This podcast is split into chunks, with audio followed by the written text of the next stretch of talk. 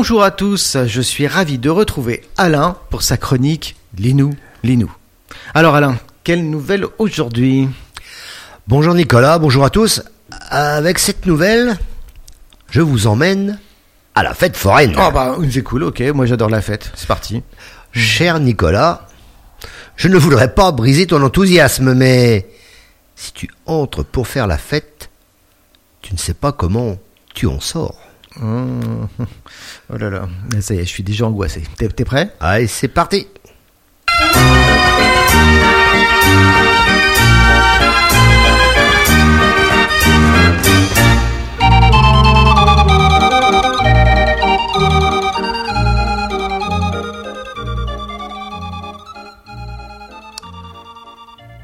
Le joker de la fête foraine.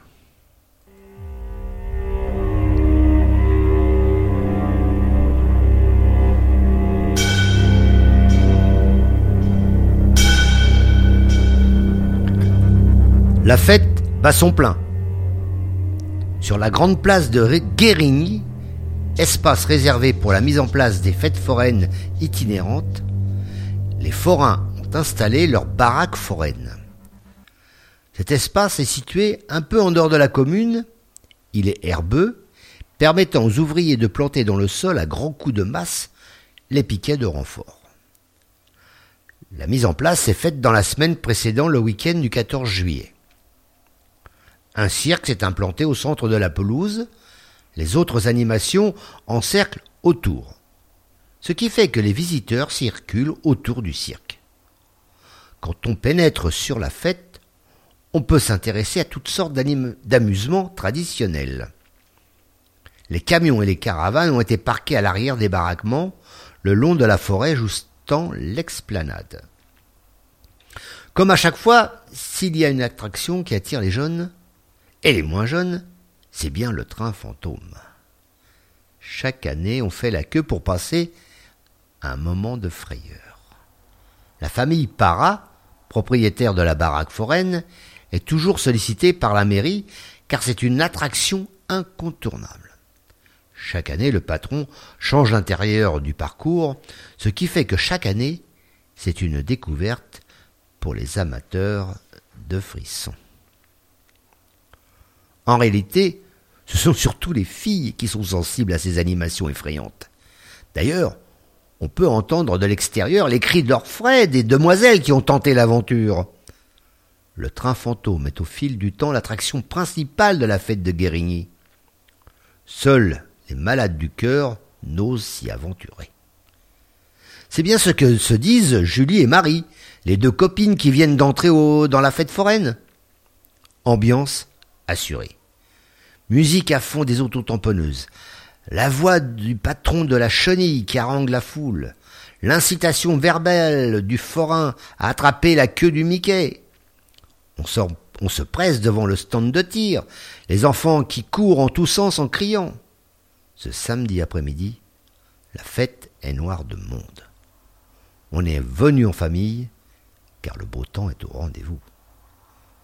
Tout le monde a le moral, sauf le patron du cirque.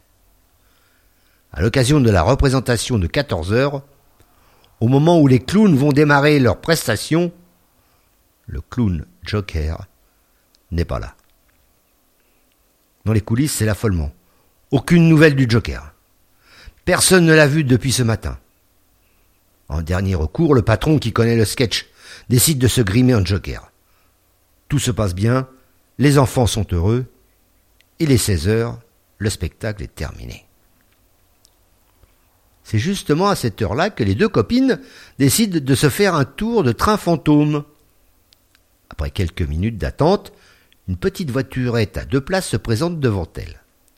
Un jeune employé les aide à s'installer et donne l'ordre à la caissière de lancer la voiture au moment où la précédente débouche du tunnel dans un grand fracas quand elle heurte la porte à double battant de sortie. Comme il se doit, la peur est au rendez-vous. Le spectacle est effrayant, tout y est. Des cris, des squelettes, des choses qui vous touchent, des apparitions soudaines démoniaques. Le noir absolu du cheminement ajoute à la frayeur. Des monstres phosphorescents, des éclairs, des ricanements rauques. Tout y est. Pendant tout le trajet, les deux filles poussent des cris stridents de peur. Elles se tiennent serrées l'une à l'autre, dans l'attente de la prochaine apparition. Que le tunnel est long. Ça n'en finit pas.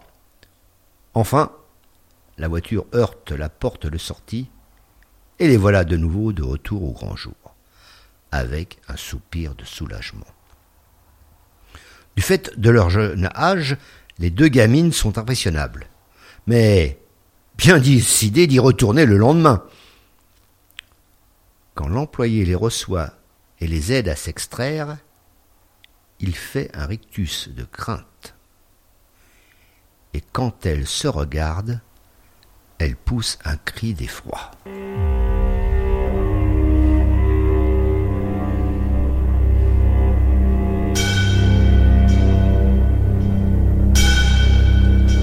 Leur visage est maculé de rouge.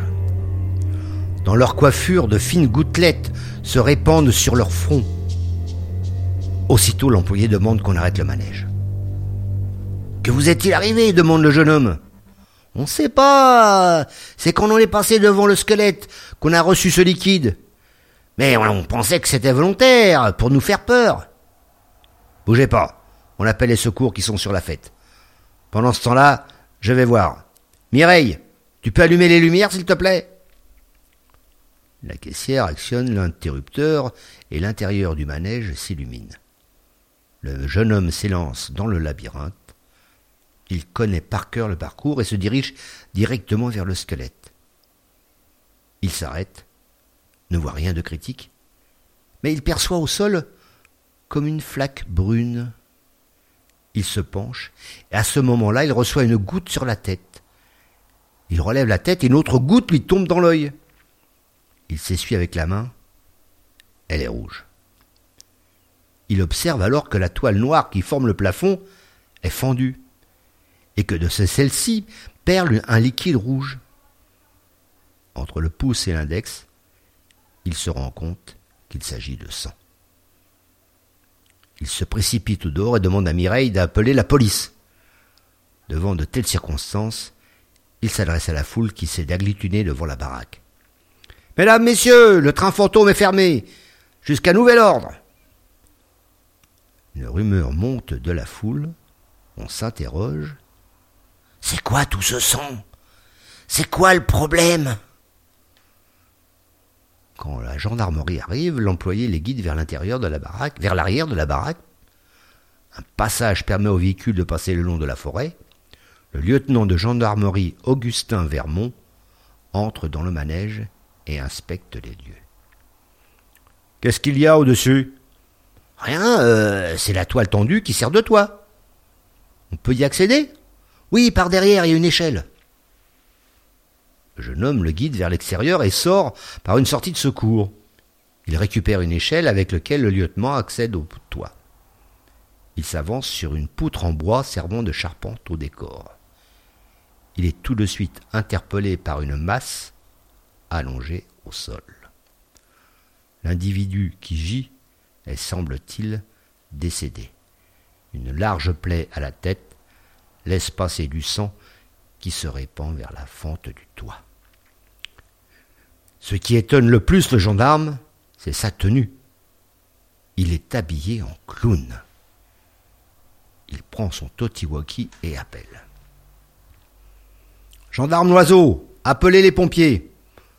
Le véhicule des pompiers se gare à l'arrière, là où sont garés les véhicules et caravanes des forains.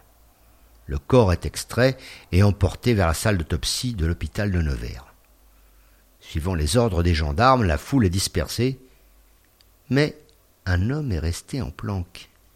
Il s'agit de Gilles Cordieux, le journaliste du, local, du journal local Le Vertin, qui couvrait la fête foraine.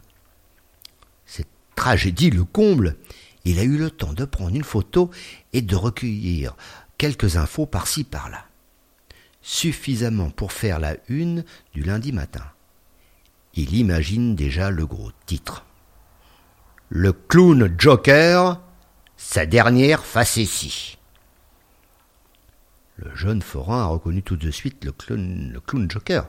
qui fait partie du cirque. Aussitôt, le lieutenant et son adjoint s'y rendent et interrogent le patron. Ce dernier reconnaît que justement, il s'est inquiété de son absence pour le spectacle de 14 heures. On s'est rendu à sa caravane, mais il n'a pas répondu. En tout cas, personne de la troupe ne l'a vu ce matin. Il a une caravane? Vous pouvez me la montrer? Suivez-moi. L'oiseau, vous prenez les noms des artistes et enregistrez leur déclaration. Quand il arrive, la porte est fermée, mais d'un coup d'épaule, il l'ouvre, pénètre et tombe sur un désordre pas possible. Tout a été retourné. Vous le connaissiez bien? Il n'avait pas de problème?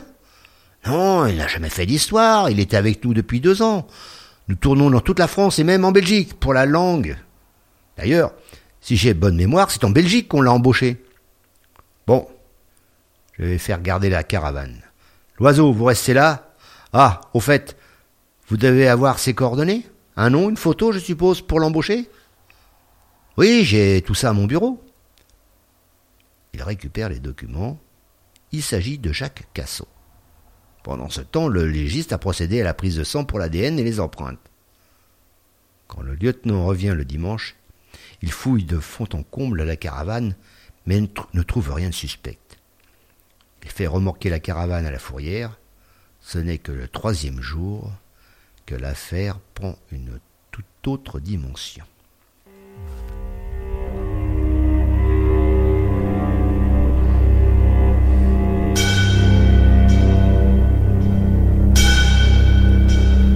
Fort de l'ADN et des empreintes, le fichier international consulté donne une réponse inattendue.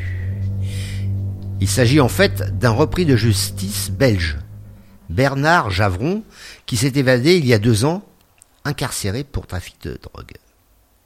C'est un trafiquant, une grosse pointure. Ces renseignements éclairent le lieutenant qui s'imagine que l'évadé a voulu mettre de la distance entre lui et la justice.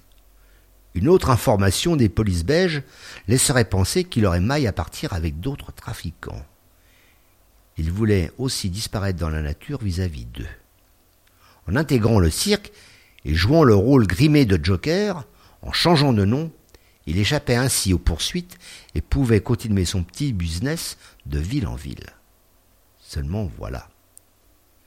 Ses vieux complices ont retrouvé sa trace, et s'ils ont fouillé sa caravane, c'est que le trafiquant était à la recherche de quelque chose.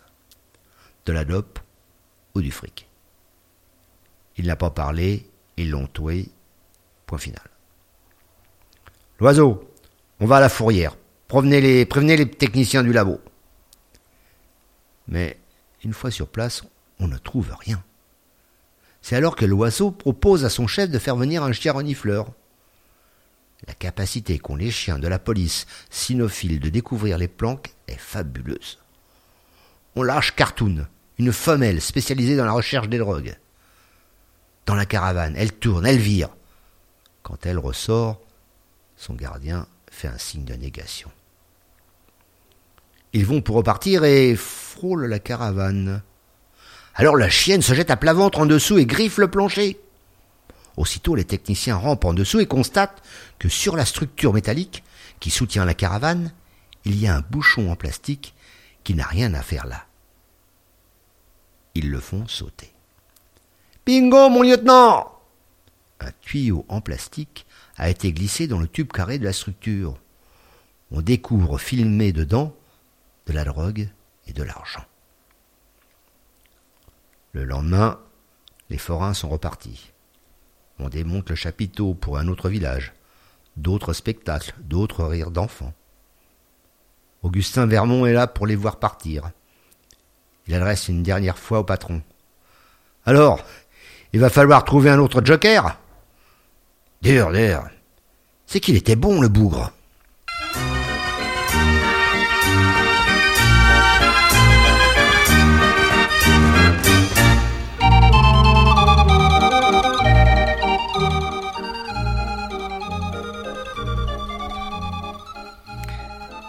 Bon, je suppose que les habitants du petit village de Guérigny vont se rappeler longtemps du passage de la fête foraine, non Eh, c'est une année pas comme les autres. Hein. Une année à marquer d'une croix, je crois. c'est le cas de le dire. J'ai imaginé cette histoire avec quand même des contradictions. D'abord, un meurtre pendant une fête, ce n'est pas courant. Puis, j'étais un peu influencé par l'excellent film Joker. Mm. Ce clown grimé en tant qu'Auguste se doit de faire rire les enfants. Mais en fait, son maquillage est plutôt inquiétant. C'est le paradoxe de cette nouvelle. Ce maquillage sert en fin de compte à masquer le méchant. Euh, Marie et Julie vont elles aussi se rappeler du, de leur petit tour en train fantôme, je crois, non Ah là, je crois que tu as raison. Je ne sais pas si les deux jeunes filles retourneront avec autant de plaisir dans le train fantôme. Bon, moi j'ai un train à prendre, hein. je te donne rendez-vous à toi et à tes amis prochainement pour une autre nouvelle. Allez, Nicolas, merci pour la régie et à bientôt. Bye bye.